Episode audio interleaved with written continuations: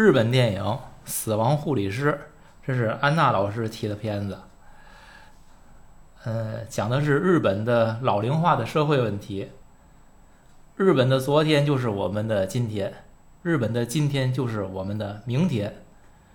这个呢是一个我的观点。瞻视则迷，旁观则清。如果身在局中看不清自己，咱就不妨放眼周围，看看那些个先走一步的国家。曾几何时呢？我们批判帝国主义国家的贫富两极分化，誓言要让一部分人先富起来，再带动大家共同富裕。曾几何时，我们嘲笑帝国主义国家每年百分之二到百分之三的低增长率，它甚至负增长。而我们呢，则保持两位数的 GDP 年增长率。曾几何时，我们高瞻远瞩的指出，要以帝国主义国家的教训为戒，绝不走先污染后治理的老路。曾几何时，我们高喊口号，打下来留下来，就是不能生下来。有太多的曾几何时，而今呢，只剩下我不相信，或者是正话反听。或者是不听不听，我不听。这个世界没有魔法，但一定有魔幻现实主义。每当回首那些曾几何时，我都觉得恍如隔世。喝酒多好。曾几何时，觉得我们不一样。而今识尽愁滋味，才知我们见证了那么多曾几何时的笑话，也终于明白，我们都一样。嗯。感谢安娜老师提这电影啊，这电影给我触动还是挺多的。就是说看下来啊，首先这电影特别新，就是今年的。是。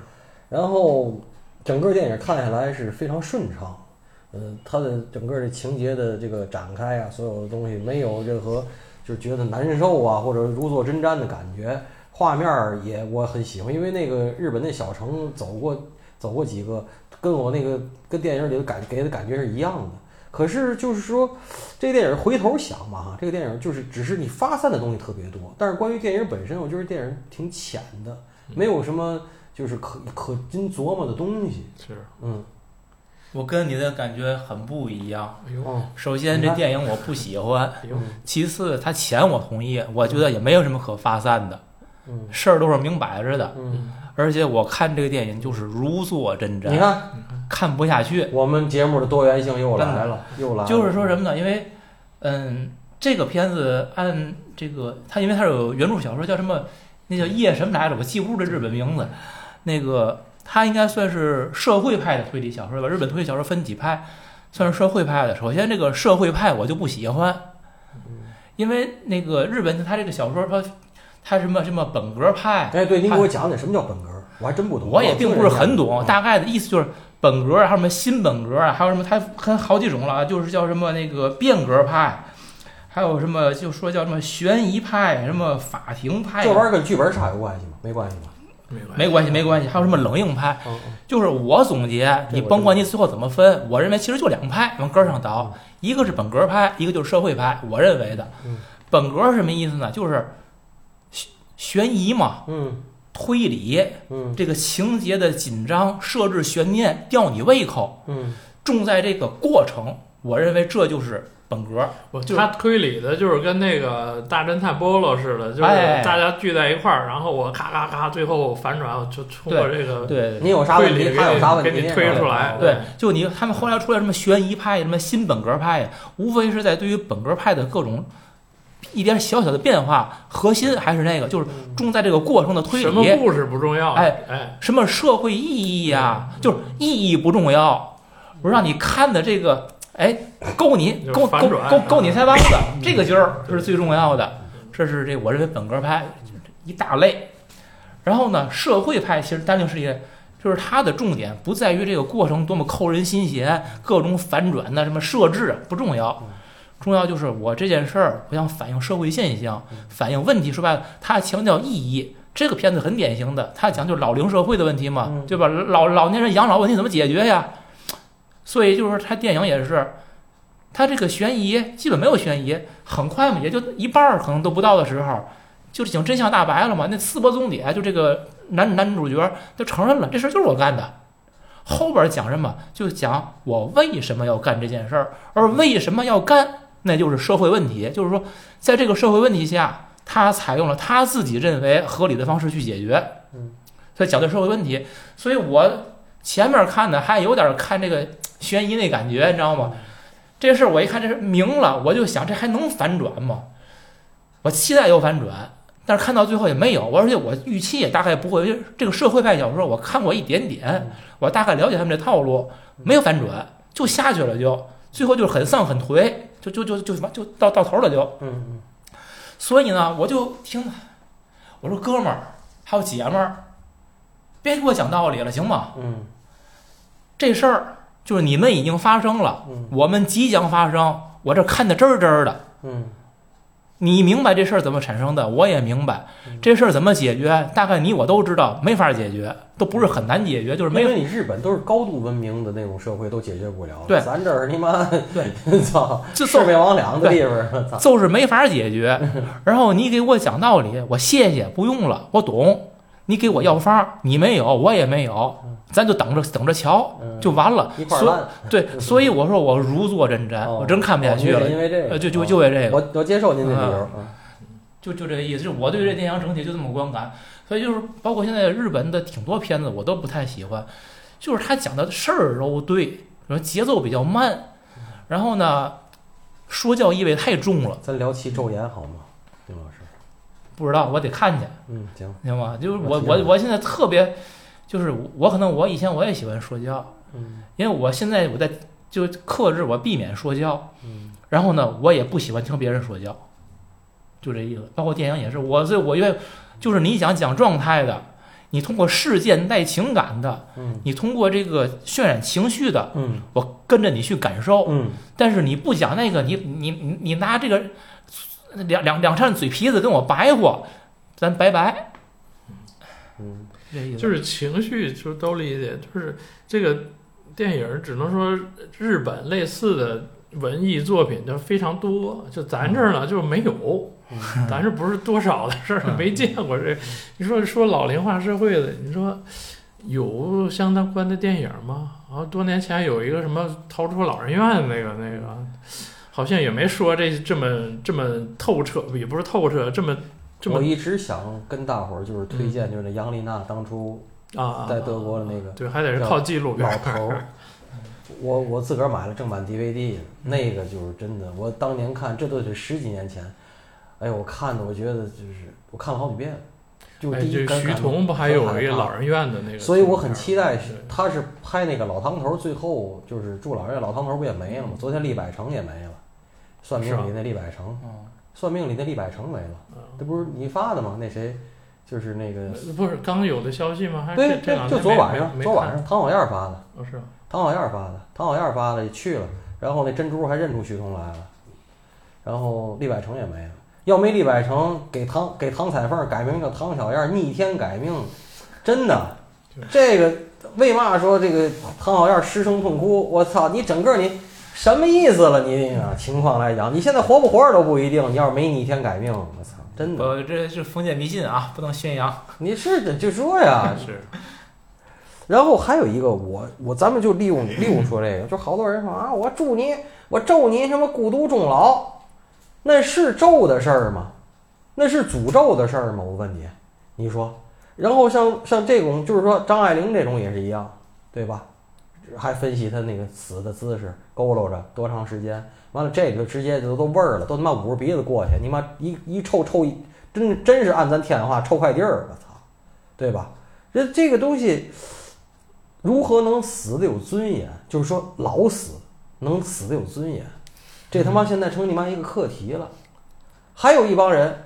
还有一个不是这电影，我不知道为啥哈，因为我一点儿我看电影，因为安娜老师一提出电影，我是很重视，我就一点儿都不敢看剧透，什么我都不敢看。我从看电影半小时，好嘛，噤若寒蝉的感觉。对，从看半小时我就跟我特别爱看那些纪录片，因为前日我刚看 Netflix 那纪录片，那死亡护士，嗯，那个就是直接你妈就是到哪个医院哪个医院那个老人那个病人重症病人就是死亡率就特别高嘛，那是个恶魔，那真是坏人，那是坏人。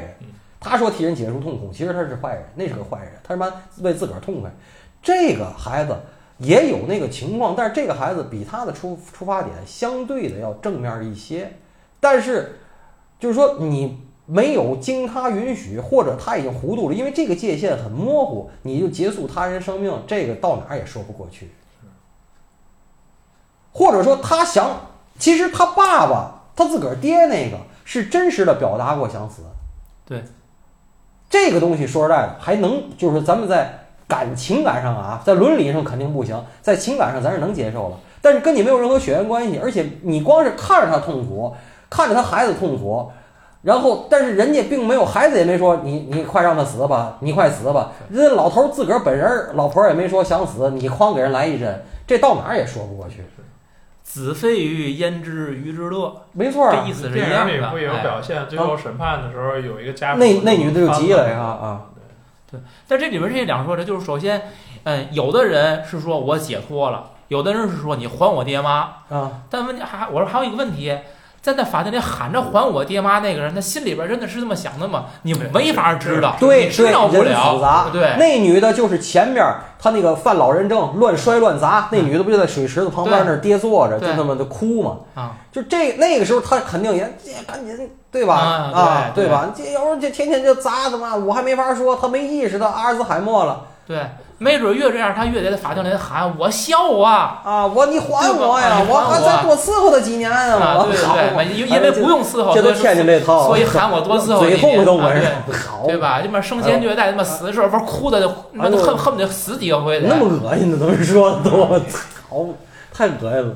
真的，所以我我我说这说远了，我特别讨厌那个就是死人时候就是玩了命的哭的，你真的假的我都不喜欢，你知道吗？因为我觉得真的真笑的，你那个泪啊，在人可是啊，弥留之际都已经流尽了。我就是说这个电影有发散的，我就想发散完了，我想说的，就是我看到了三个方向，嗯一个是自己养老，一个是儿女养老，一个是老人院养老，这三个方向，您听我说啊。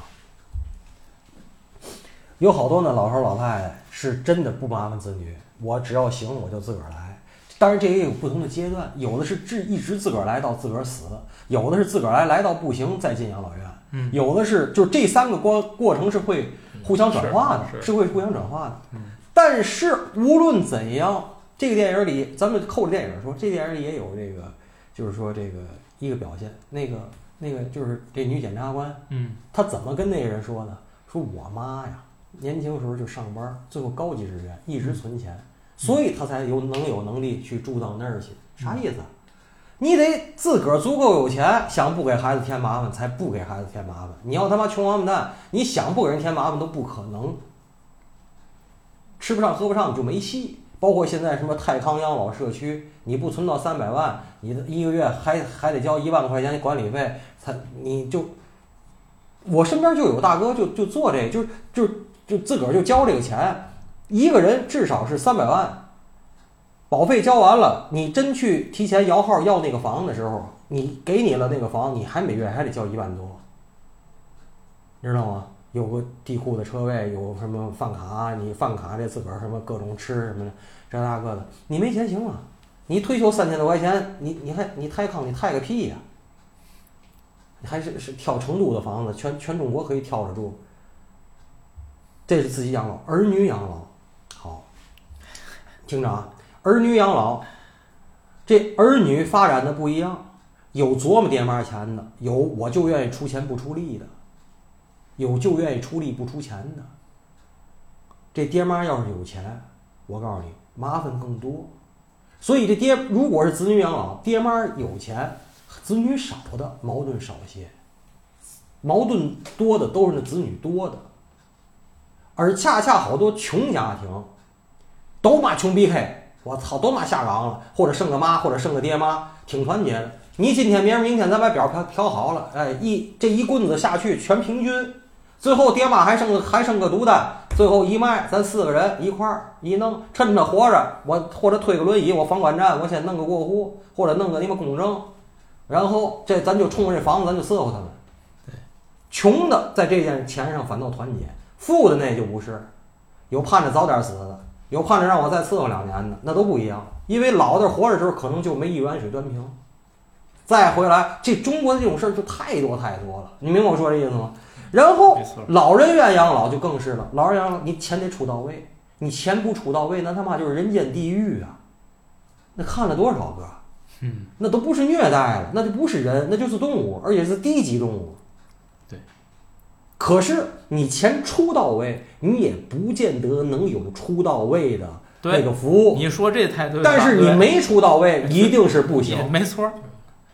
这这个就跟这什么就是贵的不一定好，便宜的一定不好，就这意思一样。哎，所以我说的这仨方向是我从这个电影我发散出来的，我只是给大家引起思考。你现在就说这个事儿，可是退给你发现了，我说的很恶心啊，不恶心啊，没钱是万万不能的，钱绝对不是万能的。对，在养老这件事儿上，没钱是万万不能的，同意吧？没错，啊，很现实。那怎么办呢？那怎么办呢？死去，日本那么高度文明的东西，他都他妈解决不了，咱中国能解决？怎么可能呢？那就大伙儿一块儿呗，看着一会儿烂下去呗，那怎么办？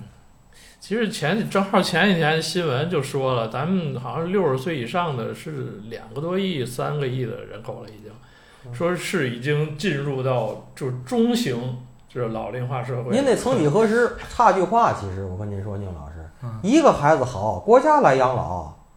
嗯，那是不是那句啊？都印成大标语，各处贴呀。一个孩子好，国家来养老，对吧？这个其实好像有这个权威机构测算过，到了二零五零年，好像中国人口跟美国人口对比，好像咱可能没准还没人家多了。就是现在最牛逼的就是印度，你等着看印度就是。咱们是持续下降，人家那边还是在上升的。就是到时候你会发现，中国人口在世界上可能进不了前三甲了，有可能都有可能。你的所有的人口红利全变成劣势。嗯对，其实还将来很很堪忧的。咱还说这个，我接着老杨说这个养老这事儿啊，不是电影里边呢，就司法重点我也同意，就是你没有办法，你没有权利去给人宣判死刑去。对呀、但是就是我觉得这事儿应该怎么办啊？家属，我认为家属应该自己就是应该，而且必须家属自己办。而且我也认为，就是如果这个老人真的其实就是有没有生活质量的时候，嗯应该就是说，我不知道程序该怎么走，家属瑞士现在不就是那样？就是家属应该有这个权利。家属陪伴，瑞士对上瑞士。不是，我不这样，就我不知道咱们这儿能没有法律，没有这个这个法律上，我觉得可能但是还得本人啊，还得本人签，本人有意识是。对，就是本人有意识，就是说但是这就是一个，这是个悖论。有意识的时候，我还对觉得我挺好了，我为嘛要死去呢？对吗？我操！对我没准我再试试别的法儿呢。我，所以就是我说这是一个困境，就是这件事儿只能在老人还清醒的时候，他得立遗嘱，说我怎么怎么着。他如果都迷糊了，就是他一定是迷糊了以后，他才这个生活没有质量了。可是但凡他清醒的时候，大概他不想死，对呀、这这事儿这这是这是悖论呀是两难，这个困境，对不对？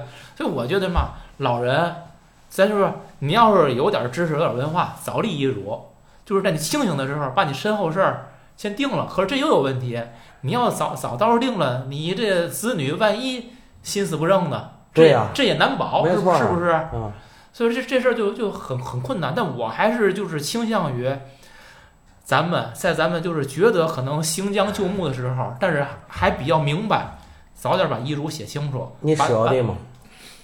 最后问到每个人点脑门儿，你舍得吗？这其实就是说，人越老了越惜命，嗯年轻时说不怕死，越老了越越不想死，人嗯都这样，这也这也是现实问题，没错儿，对吧？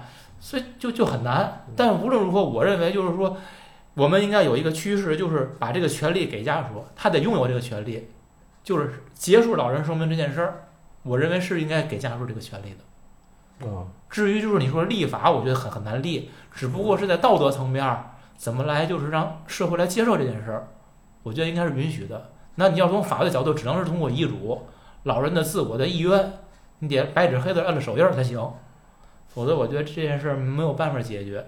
咱们又宣扬，接着上期那说宣扬传统文化，这孝字儿这事儿就过不去，谁敢签字？我你作为子女，你敢签字吗？我这事儿我就这么说，我说你要 你要说孝，谁不骂你？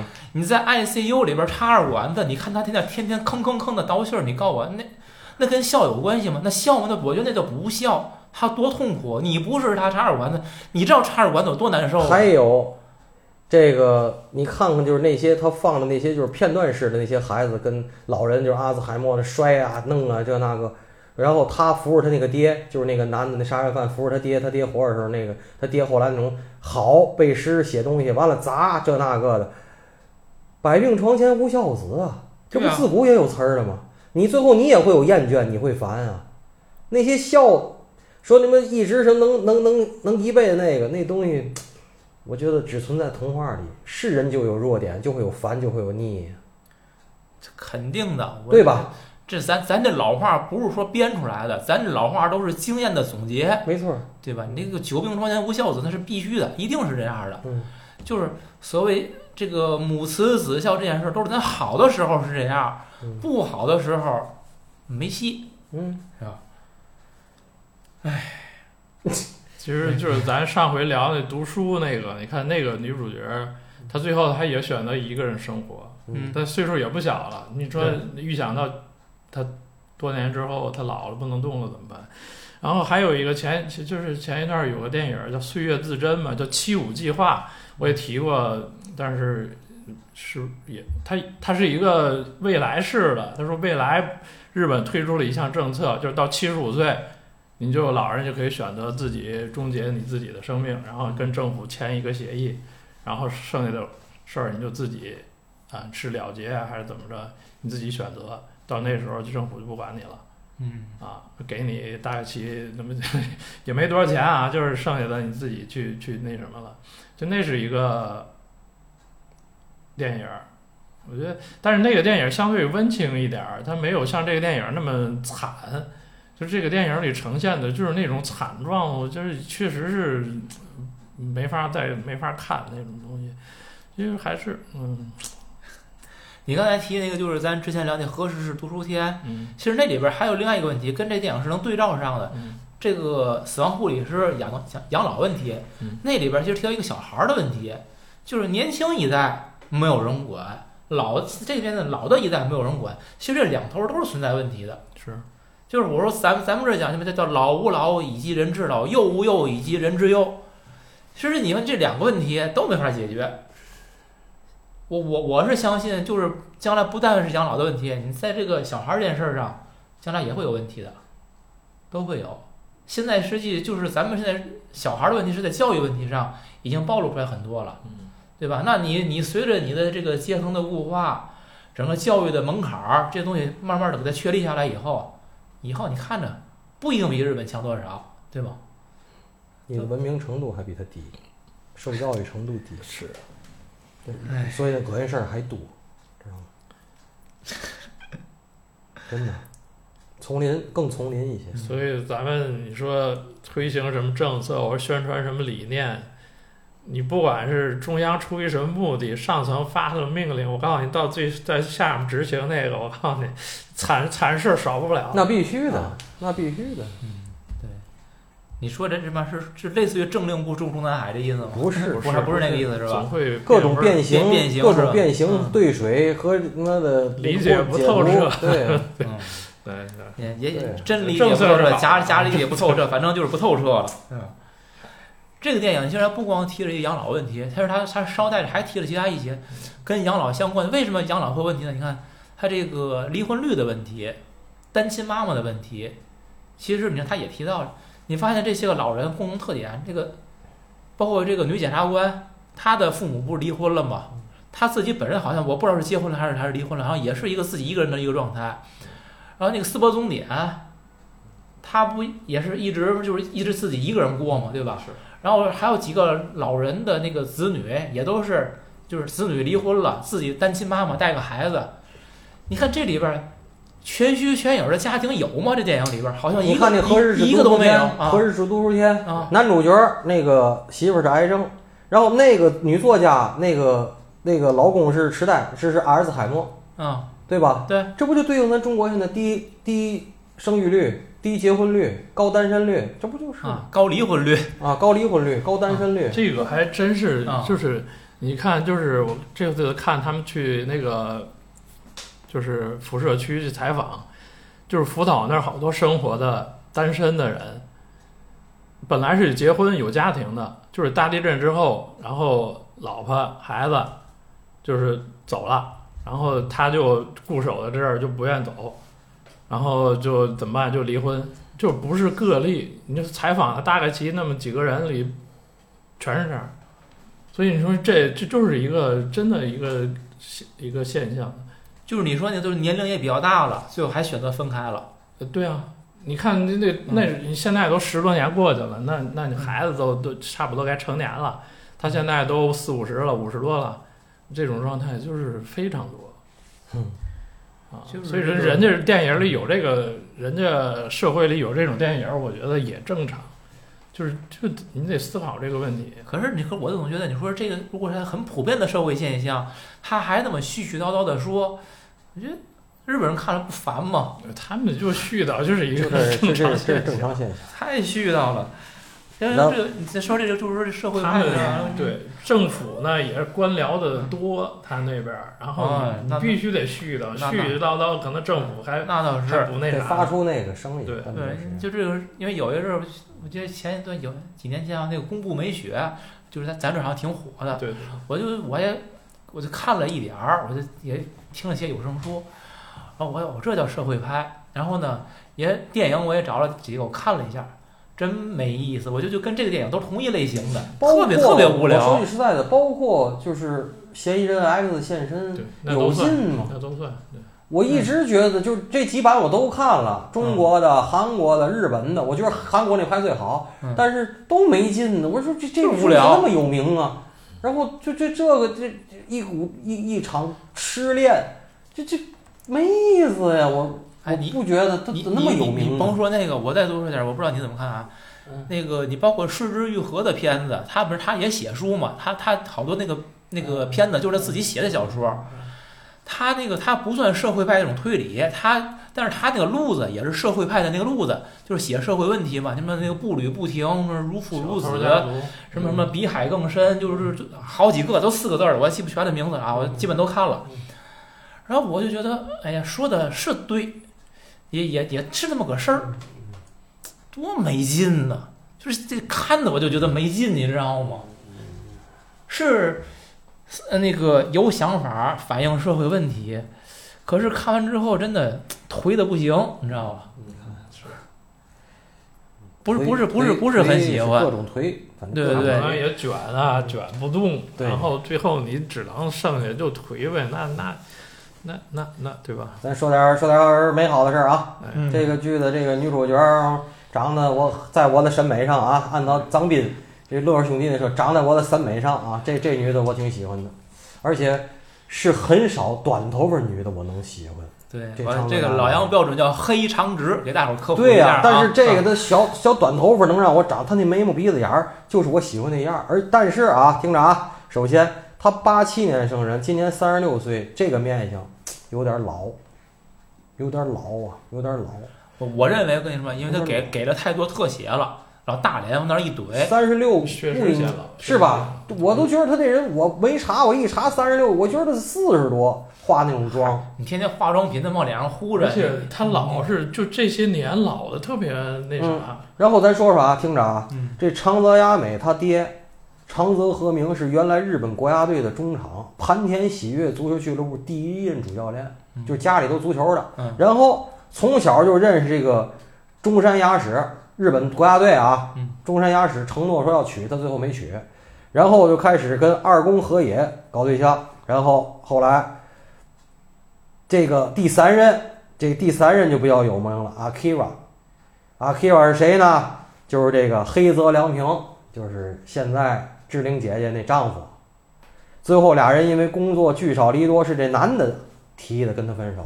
最后最后一任公布的是衣食古友，是因为这衣食古友后来劈腿，然后完了，现在状态情感状态成谜。但是就是说他这模样啊，这是确实在我审美上，而且跟这黑泽良平搞对象，我也不明白。那说明这黑泽良平当年的咖位还不错。可是好多我看那八卦文章说那黑泽良平不都不行吗？说是什么身家是志玲姐十分之一，这那个软饭硬吃怎么着的，咱也不知道这些人是写到是用给嘛，你知道吗？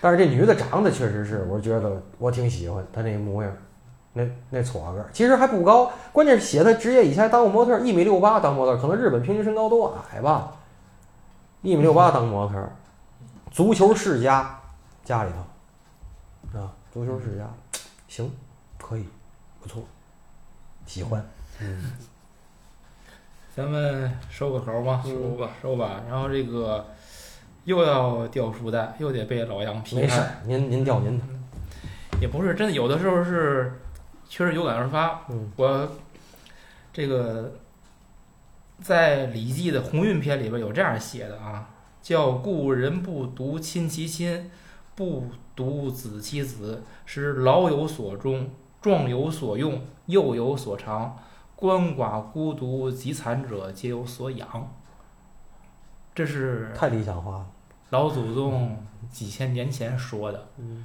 到了今天，我觉得这个理想依然渺茫。嗯然后呢，我想说，就是在这个情况下，可能我们不要给现在的人太多的道德审判。就是我们在这个新的现在这些三座大山等等的这些压迫之下，我已经挺不容易的了。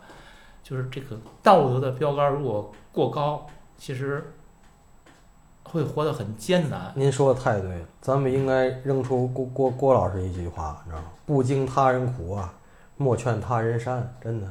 对对，真的就是这个。但是实际你看，越我觉得这个社会的，你发现它趋向特别喜欢道德审判。现在，我觉得特别喜欢，而且就而且随着这个任现在现在现在的世界还有个特点，他他特别喜欢反转，每一次反转就是一次道德审判。然后你会发现你，你反正挨打，你知道吗？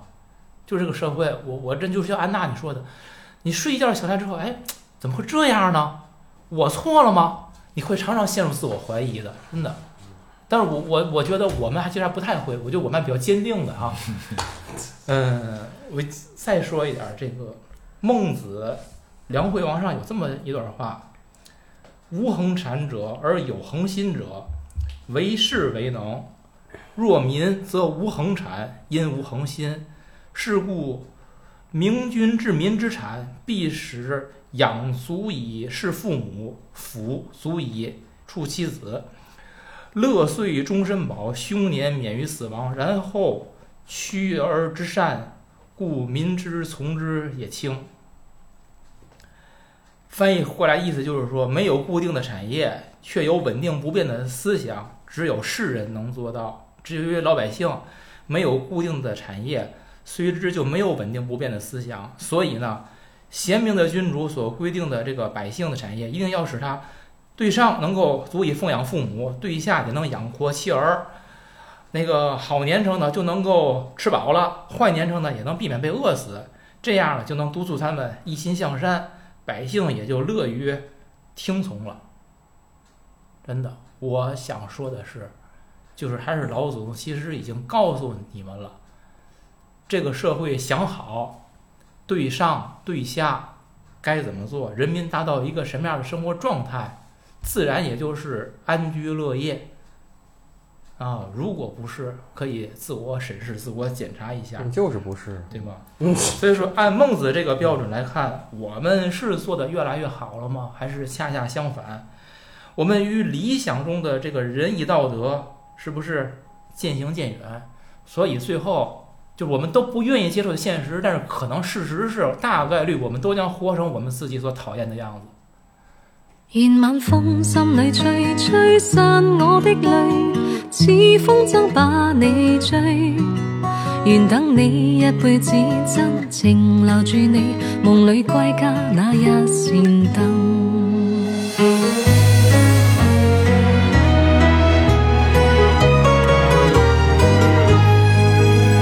心中所属唯独你，不管天知何心，今生再没遗憾。即使分开仍念记，伤心得你惻隱，溫馨我这半生。让某天风花雪月至今，我倾心，只等你回来时贴近。俗世间江山雨落無盡風蔭，如沧海未尽缘分。愿晚风将我吹，吹进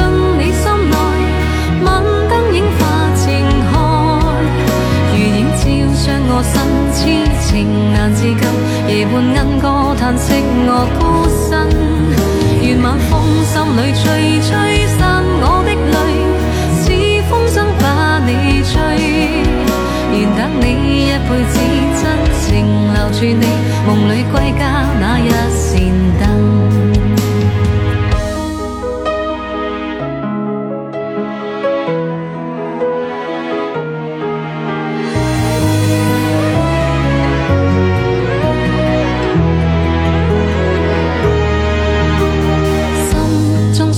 唯獨你，不管分隔千里，痴心也在原地。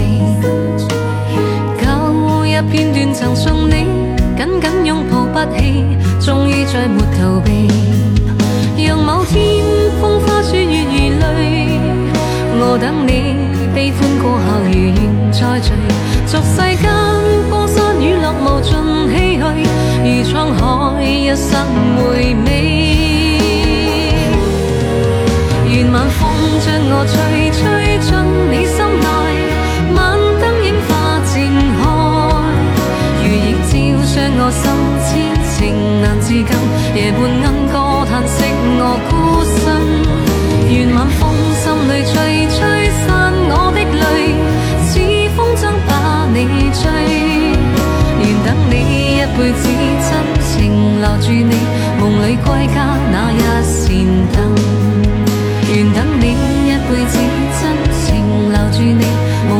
내가